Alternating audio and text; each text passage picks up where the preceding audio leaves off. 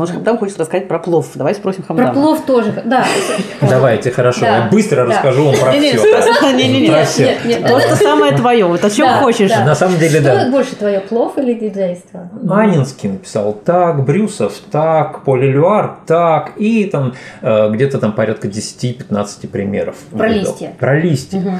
А, Только про одни лишь листья. А, а вот что ты там знаешь про советский фанк? Я говорю, какой советский фанк? Не- Не было фанка никакого советского. Он, да нет, был.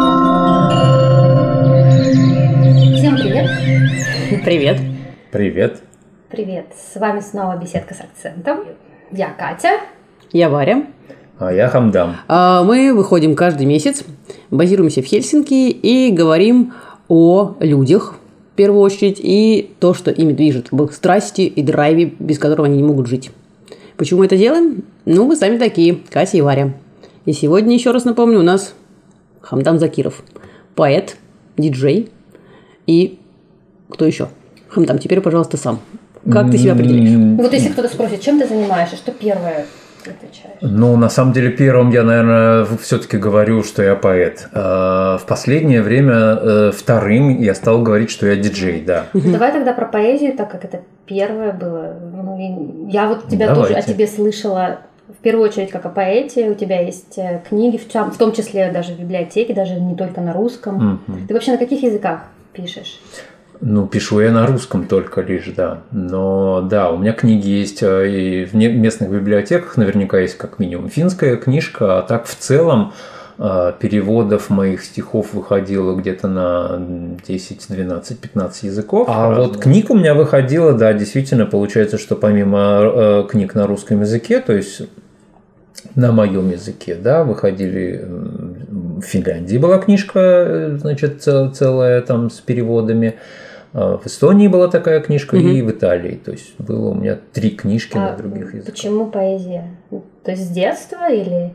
Да, это начало, ну, не ну, ну да, с детства, с другой стороны. Я помню, что первые какие-то свои опыты поэтические я, наверное, а, пытался записывать где-то, ну не знаю, там, наверное, в пятом, как бы в шестом классе там учился. Ну, это что-то было абсолютно что-то несерьезное, но как-то получалось так, что мама моя, на удивление на мое, ну, у нее ну, у нас нету никакого бэкграунда там профессорского, литературоведческого, да даже она не учитель литературы там, да, но а, работала себе экономистом, значит, и работала.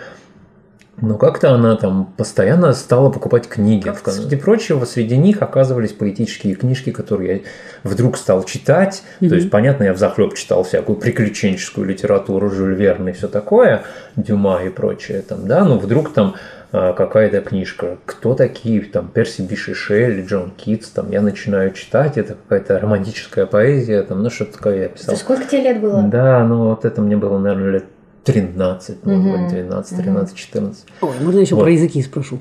Да. Википедия пишет, что э, у тебя два родных языка. Это русский и таджикский. Правильно это или Ну, неправильно? Я хотел бы узнать. Чуть-чуть не совсем верно, то есть на самом деле, да, все это забавно, конечно. Вот говорим мы с вами на русском. Да, я когда был маленьким ма- мальчиком, там, там, значит, и когда еще без штанов бегал там по, по двору у бабушки, э, мой первый язык был таджикский. Потом, значит, моя мама развелась там и уехала с этого маленького городка, в котором я родился, Риштан, в областной центр Фергану. И там уже, соответственно, я попал в детский сад, где, соответственно, я стал говорить только по-русски и вообще забыл таджикский и все.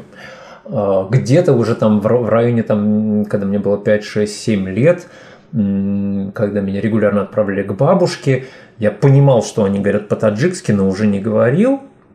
Но в Фергане, и в том числе и потом там, значит, и с бабушками э, тоже на- на- начал потихонечку говорить на узбекском языке. То есть, в принципе, э, как бы я в таджикском, таджикском когда говорят по-таджикски, ну, много что понимаю, но все-таки это нельзя сказать, что этот язык знаю. Тем не менее, он для меня родной даже на уровне вот какого-то там, значит, самого произношения. То есть, когда я начинаю что-то это произносить, я понимаю, что моя, моя гортань, мой речевой аппарат, он подстроен под, под это звучание, Мгм. да.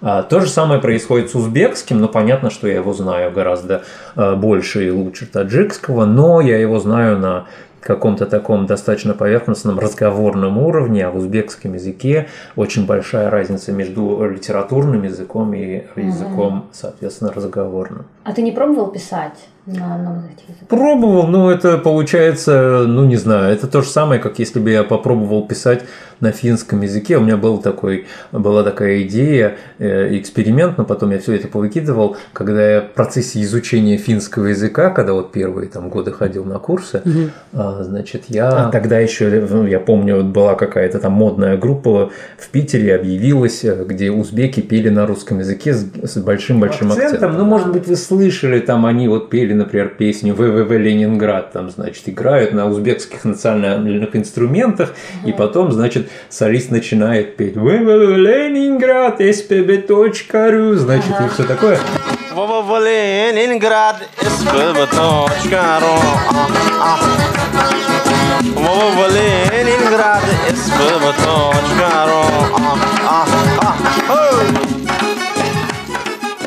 как они назывались? А, они назывались «Обморок и мама». Ага. А, очень такая забавная группа. Они взяли и перепели на, на, на целый диск, значит, перепели песен именно а, рок каких-то песен, значит, э, и Кипелов, и Ленинград, там, и что-то такое. Все, всевозможные хиты. Да, да, да. И вот я тогда это слушал, и вот в контексте таком у меня стали рождаться какие-то тексты, я стал... Ну, это, было, это, это был такой проект, но, видите, я потом пережил его, потому что я стал уже лучше гораздо говорить по-фински, уже было понятно, что это будет слишком натужно, если что-то пытаться такое возродить. Но это была, у меня была такая идея, что устроить такой финский проект. Взять финские песни с гипербольшим жутким акцентом, акцентом и перепевать, значит, значит на, на том же финском языке их петь, но с большим акцентом. Ну, это под, прикольно. под абсолютно другие Взять вообще разных людей, которые, у которых разные, да, разные да, да, да, да, да, да, да, и другие разные акценты, и разные инструменты. Слушай, по-моему, прекрасная идея. Это супер идея. До сих пор актуальная мысль. Кто-то из ваших, если слушателей ее украдет, я дарю, пожалуйста. Ну да, но в контексте этих шуточек, чтобы отталкиваться от них, я пишу все-таки довольно такие ну, по-серьезному, скажем так. Что такое по-серьезному? Да, а, ну, вот я их хочу, да, объяснить. Я довольно серьезные пишу тексты и, в принципе, серьезно к ним отношусь. Вот эти вот шуточки с игрой, с языком, с неправильностями, это все шуточки, это очень прикольно. Много авторов, пишущих такие постмодернистские всякие штуки а, с изломанным синтаксисом или там ломающимися даже в том числе словами. Такое, в принципе, имеет право на существование, имеет место быть, такого много. Но это не мое, то есть э, для меня поэзия всегда была чем-то большим, э, нежели просто литературный эксперимент. Для меня важно, чтобы э, притворить в поэзии некое, не знаю, мгновение, момент, вот некое Мои стихи довольно-таки визуальны, да, то есть я обычно как бы вот что-то такое Э, словно бы описываю некое там состояние, либо некое происшествие, там какое-то течение, э, в течение времени какого-то, допустим, происходящее, и... Описывать действительность. День был хороший, без примет. Читая, думал, что все еще по старинке умудряюсь писать без приставок пост, мета и квази. Отстаю от века — и дискурса, ну, конечно. И от прогулки намеченной отстаю, оборачиваясь на белку или наблюдая за замершим зайцем, косящим в мою сторону, но не подающим и виду. Или вот слушаю, как камень, отскочивший от ботинка, трижды цокает по плиткам пешеходной дорожки. Камень цокает, словно под плитками пустота. И для меня важно э, добиться такой точности и глубины, возможно, описания. Вот все это, я, я сейчас вам говорю, это на самом деле все это довольно-то таки как бы вроде поверхностно, но ладно, тем не менее, продолжим. Для меня вот это вот важно, чтобы я смог добиться такого описания, когда то, что я описываю, можно было бы увидеть сквозь эти слова, угу. да, чтобы, ну, то есть, как, э, как кинематография, не знаю, да, как кино или фотография, которые создают некую, э, э, как нам кажется, иллюзию, как мы понимаем, да, но иногда в редких случаях бывает так, что это уже перестает быть иллюзией, и нам кажется, что это даже более чем настоящее. mm То есть в этом смысле поэзия для меня тоже какой-то такой э, путь, э, какое-то такое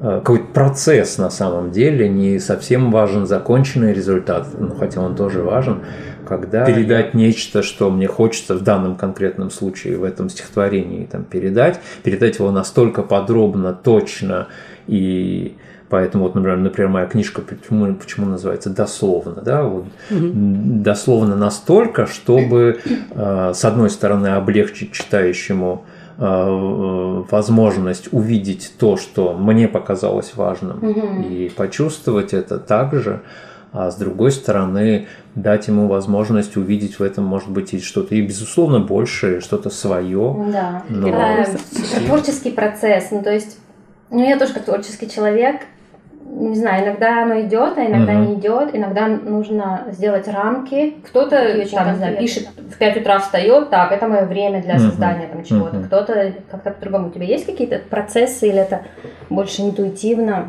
Как у тебя происходит? Да, ну, есть, конечно. Но поэзия, э, среди прочих других дел, которыми я занимаюсь, и моих деятельностей, она, наверное, самая сложная из всего из этого – когда-то, очень давно, у меня был старший один товарищ, учитель, и однажды при какой-то нашей, одной из первых наших встреч, он, среди прочего, провел для меня и моего тоже тогда молодого друга, для нас провел такой, значит, там, мастер-класс, как это называется сейчас.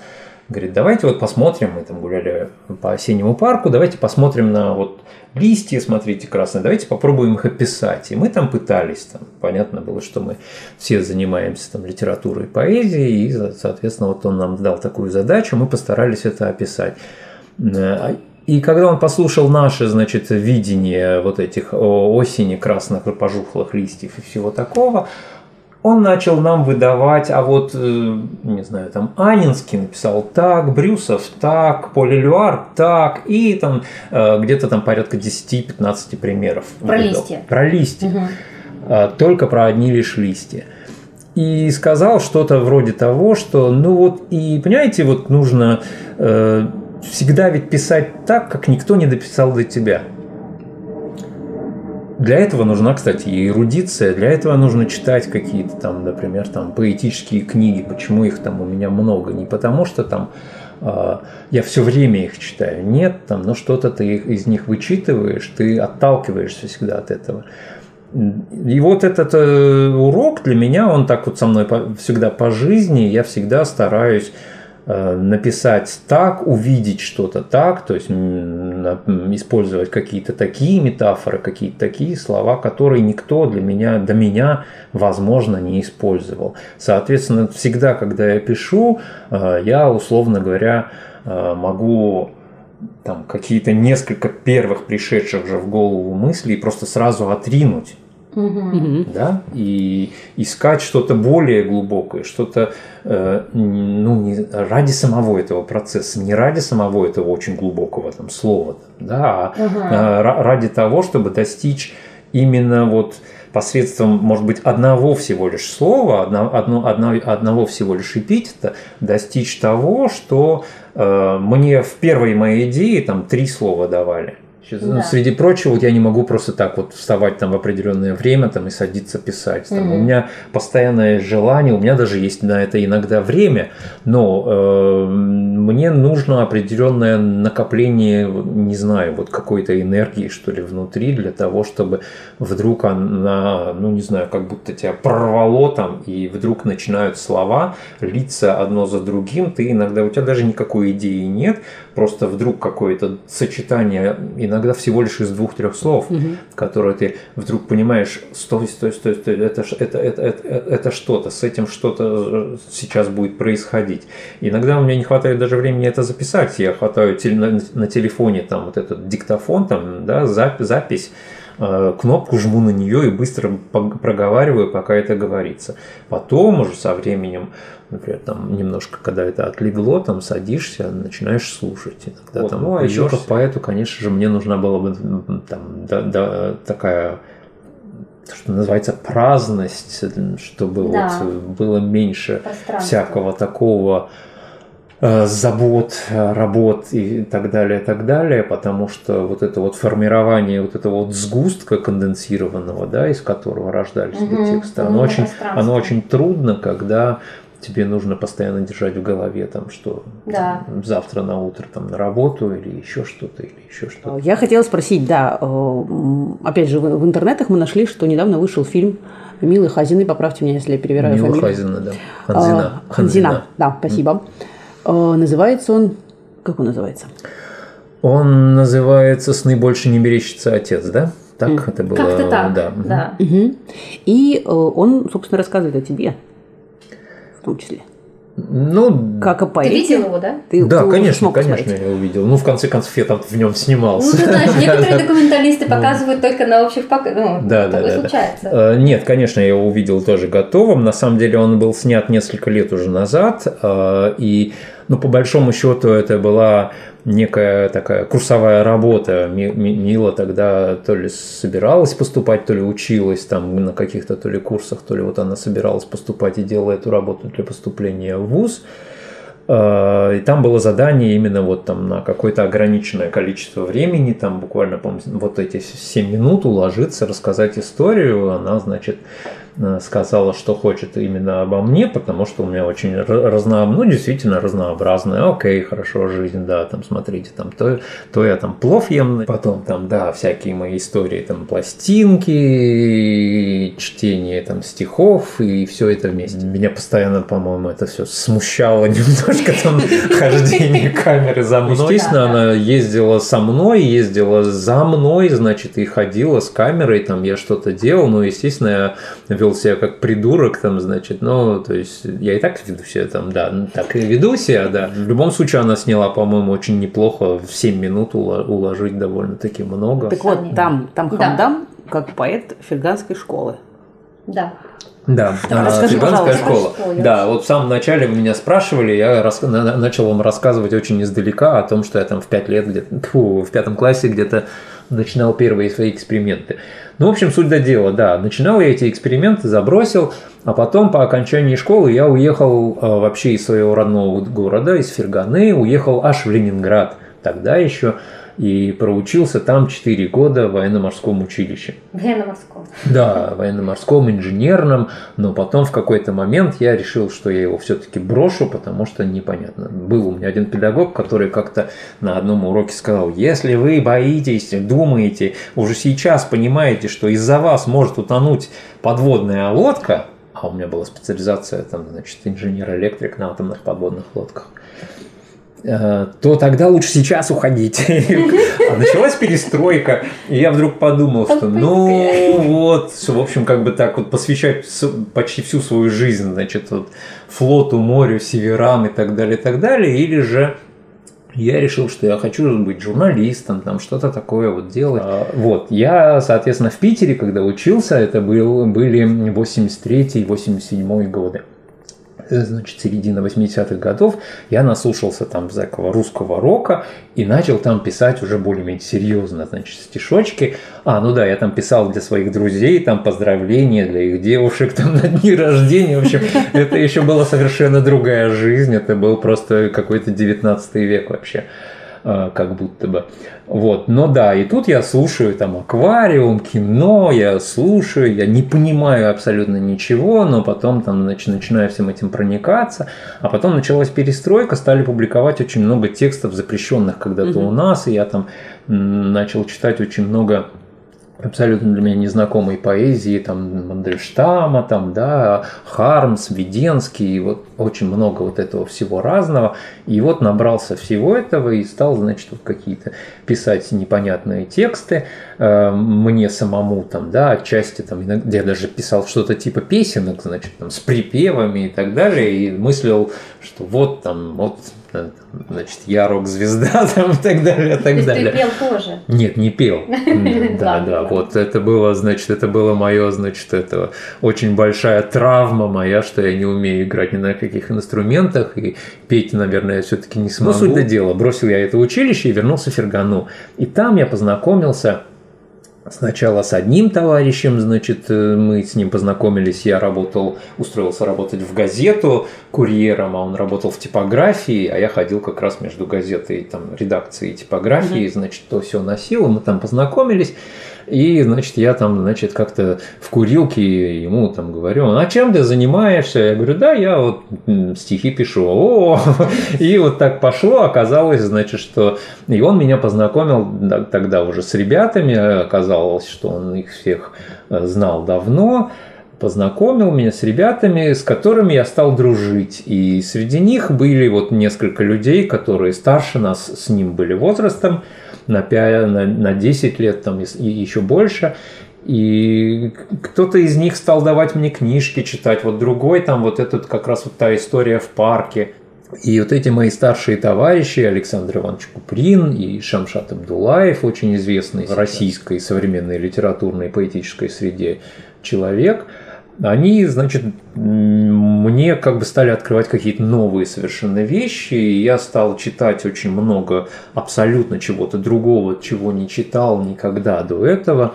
Это уже была какая-то нерифмованная поэзия. Там, я стал читать очень много там, китайской там, значит, поэзии, там, классической, то, что тоже для меня было незнакомым абсолютно, там какую-то и восточную там литературу, но в большей степени это была модернистская литература там, 20 века, поэзия там, Западной Европы, там, Америки и так далее, и так далее.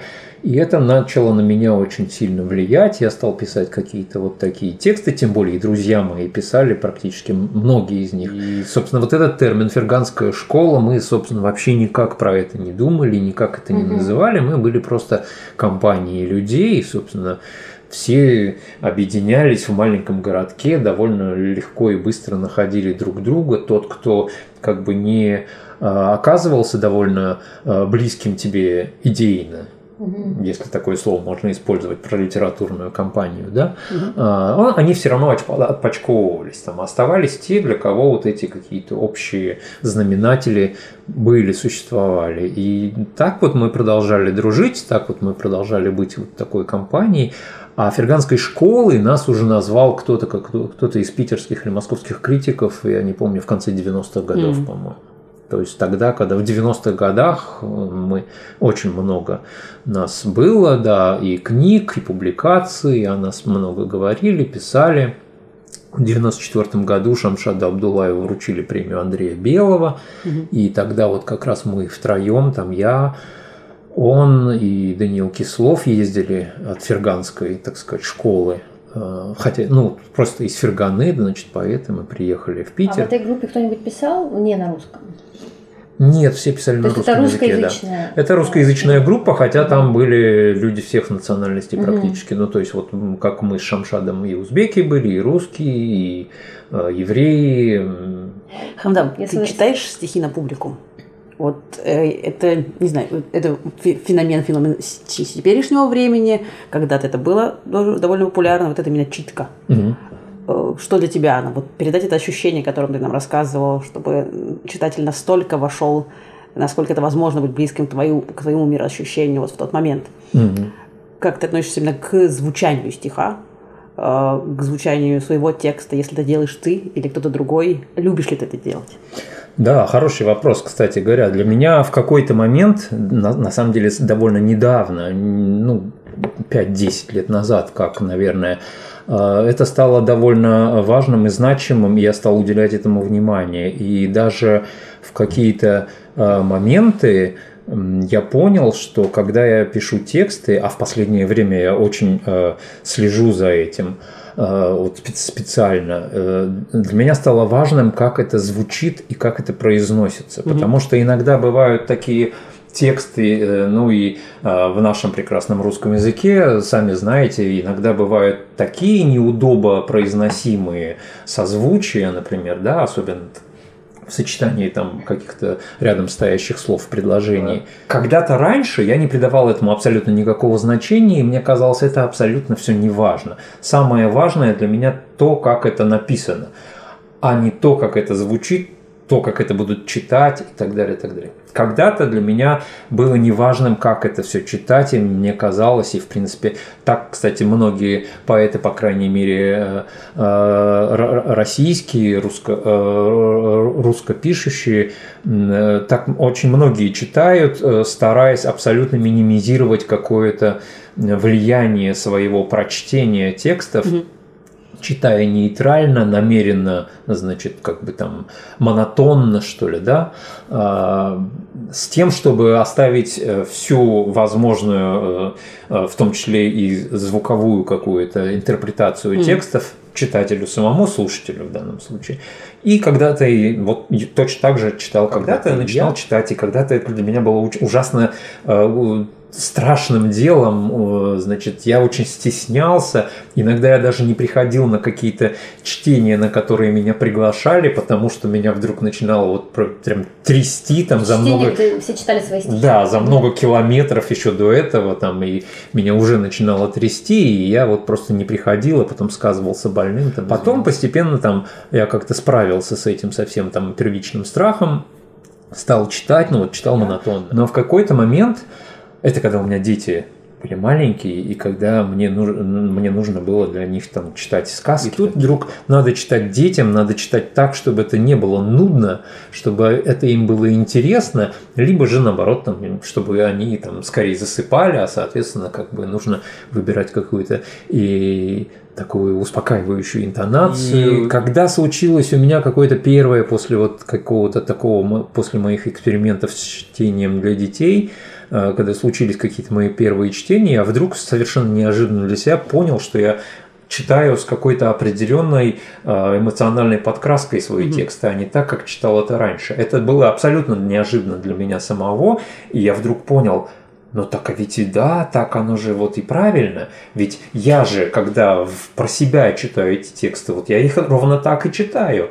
И это правильно получается, что я их читаю сейчас тогда, а может быть немножко я добавляю красок, и в этом смысле это неправильно, если верно было то, что когда-то я думал, нужно читать монотонно, mm-hmm. пусть там сам слушатель там для себя там принимает.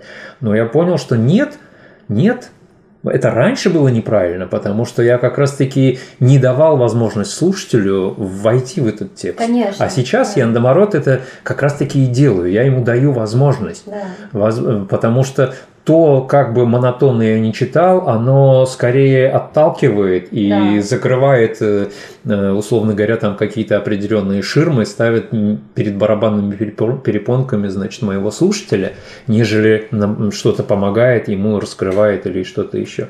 И с тех пор я стал читать как бы вот примерно с той интонацией, с которой это рождается внутри меня. А также заметил, что именно с этих примерно, наверное, пор я стал более внимательно следить за тем, как это звучит, потому что я стал пробовать это на слух даже в процессе угу. написания. То есть и... раньше ты не пробовал на слух вообще? Нет, да, и, и поэтому иногда там, значит, когда я смотрю на свои прежние тексты, я понимаю, что но у меня была всегда такая идея намеренно доводить тексты до такого, до такой вот перегруженности, что ли, да, чтобы, чтобы здесь возникал даже какой-то момент апоэтичности их, да. То есть э, поэзия не обязательно же должна быть красивой и благозвучной. Угу. Она э, может быть и в каких-то других вещах. И да, у меня такой намеренно был такой момент, но когда я стал смотреть на это другими глазами, я понял, что вот эта моя вот намеренная перегруженность этих текстов – в какой-то какой мере делает их нечитабельными не только потому, что они действительно перегружены, их сложно читать, там сложно сочиненные предложения на 8 там, строк там, и так далее, и так далее. То есть а, ты периодически читаешь да. где-то? Я читаю довольно-таки регулярно, да. да ну, не, не то чтобы прям вот часто-часто, но но все-таки регулярно. Ты читаешь на память или э, по Ой, нет, извините. Ну, тексты у, меня, тексты у меня довольно, довольно-таки непростые, вот поэтому, поэтому я, я, да. я да, стараюсь все-таки смотреть смотреть на них, ну, знаете, оправдываю себя тем, что, ну, вот музыканты, они же тоже, вот мы смотрим там оркестр или Конечно. солисты, они же тоже ставят перед собой ноты, да? Да. При том, что они, конечно же, отрабатывали и вы э, выверяли там каждое там звучание каждой ноты там сотни раз, и они наверняка знают все это наизусть, но тем не менее ноты перед ними Где-то- ставят. Подожди, может, Хамдам хочет рассказать про плов. Давай спросим Хамдама. Про плов тоже, да. Давайте, хорошо, я быстро расскажу вам про все. не-не-не. То, что самое твое. Вот о чем хочешь. На самом деле, Что да. больше твое, плов или диджейство? Ну, наверное, диджейство, конечно, все-таки. Готовить я не люблю. А, Но на самом деле плов и диджейство в моем случае оказались взаимосвязанными. Просто это все примерно началось в одно и то же время. Соответственно, все это началось лет 7, что ли, назад, когда у меня начали появляться первые пластинки. Одна бывшая моя коллега по работе мне подарила там какие-то пластинки, оставшиеся у нее от папы. Э, Какой-то э, один э, старый знакомый тоже в Фейсбуке написал, что вот у него в Питере пластинки не знает, куда деть, а я пишу, ой, привози сюда, если сможешь, я заберу. А, И вот так у меня стали появляться пластинки, э, завелась аппаратура, и, значит, я стал все это такое вот слушать. И мне захотелось там приглашать друзей, там, чтобы вот послушать пластинки. Я, я стал рыскать по всяким этим нашим кирпутори, антиратус кескусам и собирать там. Э, Сначала там покупал все исключительно не больше, чем за 1 евро, потом не больше, чем за 2 евро. Потом А понеслась. потом, да, пошло все дальше и, больше. Собственно. Началось все с того, что у меня на работе был э, товарищ фин, который спросил, а, а вот что ты там знаешь про советский фанк? Я говорю, какой советский фанк? Не, было фанка никакого советского. Он, да нет, был. Я говорю, да не было, ну ты что, как, фанк мог быть в Советском Союзе? Это же такая музыка. Вот, и я стал для себя это открывать, стал выискивать. На самом деле нет конкретных имен. Но у многих тех же ВИА, у многих исполнителей регулярно случаются какие-нибудь там, ну, может, на всю пластинку всего лишь одна композиция, но она вообще абсолютно потрясающая. Например, ты помнишь думаешь, какой-нибудь как такой? это так? Ну Опыт. да, например, вот есть э, молдавская исполнительница Мария Кадряну там, да, и у нее вдруг какая-то там песня Папа Руде,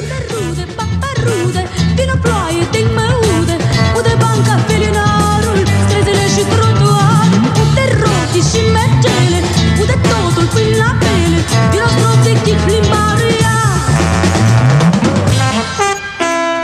и ты понимаешь, что эти музыканты, которые с ней, вот все песни вот такое советское, там, да, и вот они поют припев куплет, припев куплет, там, в советском духе, на молдавском языке, на русском, неважно на каком. А вдруг раз тут такой мяу, мяу, мяу, и начинают эти квакающие гитары, и вот эти вот, значит, эти звуки, и ты понимаешь, господи, то есть вот эти музыканты, они вот здесь вот показали на одной единственной композиции, они показали, что они могут, что они могли на самом деле бы делать что-то на уровне. У меня есть пластинка, например, такой был дуэт Алла Иошпа и Стахан Рахимов. Заинтересовало, потому что Стахан Рахимов узбек, да? Окей, я купил эту пластинку. Все песни там абсолютно, это такой советский репертуар, и все на русском языке. Ну, парочка хороших есть. И на пластинке, на этой, вот, которая мне первая попалась, одна песня лишь народная, которую исполняет один Стахан Рахимов на узбекском языке. Я ее ставлю, я вдруг понимаю, что это же психоделика какая-то. Там такой звук. Это просто уму непостижимо, как они взяли и вот что-то такое сделали. Ну, ты говоришь, вот что фанк, например. Вот для примера тебе еще Соловиная роща, чтобы далеко не ходить этого прекрасного Льва Лещенко. Ну, прекрасного, не прекрасного, но Льва Лещенко. Так вот, Там, где месяц сказку сторожит, Где в зеленой, где прихвить роще, Роща соловьиная стоит,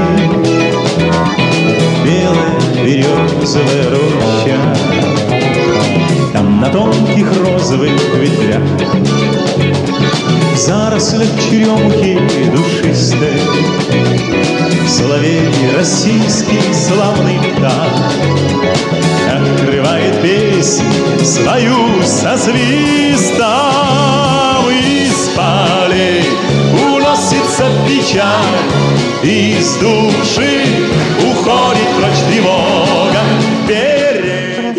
если, конечно, бы из нее аккуратно вырезать припев, который это два притопа, три прихлопа, там мы спали, помните, там припев, да, доносится печаль, тьфу, или что там доносится там, да, А, значит, и, и, и так далее. Вот он, э, припев, вот его можно было бы выкинуть. А она начинается, если ты где-нибудь услышишь, там чистый такой фанк, причем отличный, мощный и такой хороший. да. И ты играешь на мероприятиях. Да, я играю это на мероприятиях, но начиналось все с дома, когда я, значит, сначала там купил аппаратуру, какое-то количество пластинок у меня каких-то появилось, я стал приглашать друзей, а друзья особо что-то как бы это, ну, иногда кто-то придет, а, а так-то и не придет. А, и вдруг вот я, как бы я в какой-то момент стал приглашать, говорить, я сделаю плов, давайте. На приходите». плов они И пошли. на плов пошли люди. да. Ход. Вот, да, да, да. И на плов пошли, и вот все началось, началось все с плова, то есть в какой-то момент оказалось так, что, значит, я стал организовывать регулярно какие-то такие встречи, и там, ну, не знаю, может быть, вторая, третья, четвертая, там, а, я в том числе сделал так, что сказал, ну, извините, раз уж я еще и поэт, еще я вам стихи почитаю, а вы будете слушать. Да. Приде- Придется не пловом, так сказать, единым. А, Вот. Все начиналось с этого. А потом в какой-то момент я познакомился с людьми из тусовки, фестиваля, меня пригласили на их какое-то там собрание. И я пришел, там они, а, они там обсуждают, там, кого они будут приглашать. Я думаю, вау, крутые какие вот они сейчас придумывают такие вещи, при- приглашают каких-то этих. И там, значит, не будь дурак, тут же говорю, там, а слушайте, а вот я вот, э, там, у меня есть пластинок много, а давайте я у вас на фестивале, там, значит, по диджею, там, я принесу, например, всякую русскую музыку. Они, о, давай, там. И вот это было мое тогда 2016, наверное, год, первое такое крещение диджейс. Вот, так что вот как бы и пловные вечеринки, и это все начиналось вместе. Но сейчас пловные вечеринки немножко переросли в другой формат. Вот мне в прошлом году дали грант, а, я его, соответственно, так и не отработал еще полностью из-за этой короны не злосчастной. И тем не менее, все-таки вот осенью провел три мероприятия.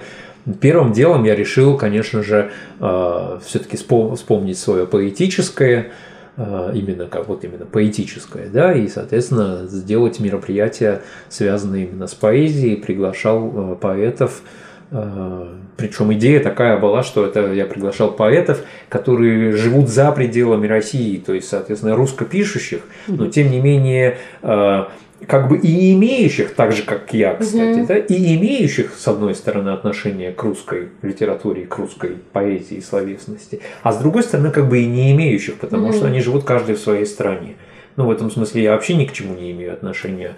Но там я, я приглашал поэтов из Украины, Латвии, Эстонии. Вот у меня, соответственно, в планах тоже еще одна по- по- поэтесса из Эстонии. И, соответственно, тоже еще будет несколько авторов. Там один живет в Германии, и кто-то еще. И вот я еще хочу пригласить, у меня обязательно будет встреча с Даниилом Козловым, прекрасным поэтом, живущим в Финляндии, пишущим на финском языке. То есть мы будем его переводить, наоборот, на русский. Ой, и, интересно. Tämän nimi on Ne paikat, jotka nähdään pois. Rakastan syvästi, mutta en vielä tiedä ketä ja näin on hyvä. Yritän sanoa enemmän paikkoja metsiksi, vaikka seutu on kesytetty. Villejä alueita ympäröivä hakkuupuiden ja tumppien kaulapanta. Mitä autonomialle tapahtuu, kun se saarretaan? Jotenkin mikään ei ole tuntunut aidolta hetkeen, vaikka yritän väittää itselleni, että ei aitoudella ole asteita, että betonillakin on nurmen aitous naamarilla kasvoen rahalla ihmisen, mutta tunteeni ovat kasvaneet umpeen, jotain sanottamatonta levää, ja se tekee levottomaksi. Se saa minut rakastamaan. Ja pelkään, että jos rakkaudellani olisi kohde, minä unohtaisin, ettei sellaista vaadita. Это ужасно интересная, на мой взгляд, история, а, потому То есть что... финский его не родной язык или родной все-таки? Ну, фактически родной, он с ним вырос, да, Ага. то- точно так же, как мой родной русский, хотя, в общем, как бы я начинал также а, Да- Даниил, насколько я э, помню, ну, в каком-то э, дошкольном, по-моему, воз- возрасте он переехал Мгм. сюда, я сейчас не, не очень помню, там, в возрасте или 6 лет или двух, А, Вот, то есть он когда-то, понятно, для него русский был родной язык, там, да, но, соответственно, сейчас для него родной финский, и при этом он один из ведущих в своем Проводите поколении встречи, да, поэтов. На русском и финском, русский, финский, английский, как это все Да, сейчас мы проводим эти встречи, вот э, когда нам дали грант, мы стали это все организовывать, мы заранее переводим тексты, которые будут читаться, а сама встреча проходит на русском языке, мы, соответственно, общаемся на русском, но перевод по, по параллельный происходит на финский язык на самой встрече. Также мы организовываем параллельный, значит, стрим, а, и, соответственно, значит, у нас аудитория и русскоязычная, и финны. За последнее время книжка, фильм, музыка, спектакль, что-то, что тебя задело, буквально вот в последнее время. На самом деле сложно. Не- не- несколько каких-то было фильмов интересных, но я сейчас, пожалуй, лучше вспомню э, книжку э, израильского поэта Ягуды Амихая пере- в переводах на русский язык, такого очень хорошего поэта Александра Бараша, которую я получил, по-моему, где-то в середине прошлого года, и вот в течение нескольких месяцев я просто читал и перечитывал эти стихотворения. Это просто потрясающий какой-то поэт. И он очень как бы вот неожиданно для меня оказался мой. То есть таких поэтов, при том, что любимых у меня довольно-таки много, но вот как бы если там в первой тройке у меня до этого были и есть это такой итальянский поэт Eugenio Монтале, э, греческий Константинос Кавафис, и вот там дальше у меня шли там то ли это э, Элиот, э, значит, Томас Стернс, то ли это, не знаю, Тед Хьюз, то ли кто-то еще там, значит, ну, не- не- сейчас, ладно, не буду перечислять все эти имена, но вдруг вот я вот, прочитав эту книжку, которая вот фактически это впервые так много а, было издано переводов этого израильского поэта, когда-то проч- его прочили и на Нобелевскую премию, но он, тем не менее, не успел ее получить, он уже покойный тоже как и многие другие из этих поэтов, э, вдруг он оказался для меня очень близким, и где-то очень много каких-то вещей, ко- которые там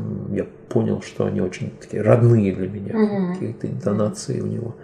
Это для меня очень важное было такое открытие в прошлом году. Или из музыки, в том числе, я могу сказать, что э, я заново открыл себе в последний год-полтора такую московскую группу Мегаполис, которая, э, значит, э, когда-то была известна мне как а, авторы таких легких, красивеньких, простых песенок, там Карл Маркштадт, если вы помните, там, да, и всякое вот такое, значит, э, ах, эти сумасшедшие москвички и прочее. А в последние несколько лет они издают, там, на протяжении последних лет 5, 6, 7, наверное, вот они издали там, наверное, пластинок 5, я даже вот все их там с трудами и усилиями разными там прикупил себе. Абсолютно потрясающая, очень глубокая, сложная, серьезная музыка и абсолютно потрясающие тексты. Каждая пластинка чуть ли не вновь и вновь там, значит, становится все сильнее и сильнее. На виниле их покупаешь? Я все сейчас покупаю исключительно на виниле, да. Вот это, это страсть. Да. Ну что ж, спасибо тебе большое, что с нами встретился, нас позвал к себе в гости. Спасибо вам. Мы хотим Спасибо. еще на плов прийти как-нибудь.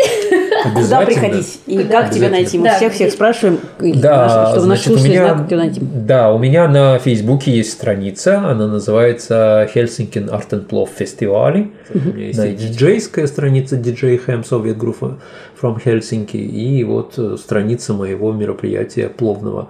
Так что приходите, и ваших гостей, и вас я тоже буду рад видеть. И спасибо вам за внимание ко мне и к моей деятельности. Спасибо. Напомню, что с нами сегодня был поэт и диджей Хамдам Закиров. Все ссылки будут Ну в что, описании. спасибо большое еще раз. Спасибо. Спасибо вам, нашим слушателям, за то, что с нами остаетесь. А, Будем рады вашим комментариям, письмам. Пишите нам на подкаст.беседка на gmail.com. Нас можно найти на всех основных подкаст-платформах. На Spotify, в SoundCloud, в CastBox, Google Podcasts, э, как минимум. Все комментарии принимаем о, в нашем инстаграме. Всем пока! Счастливо.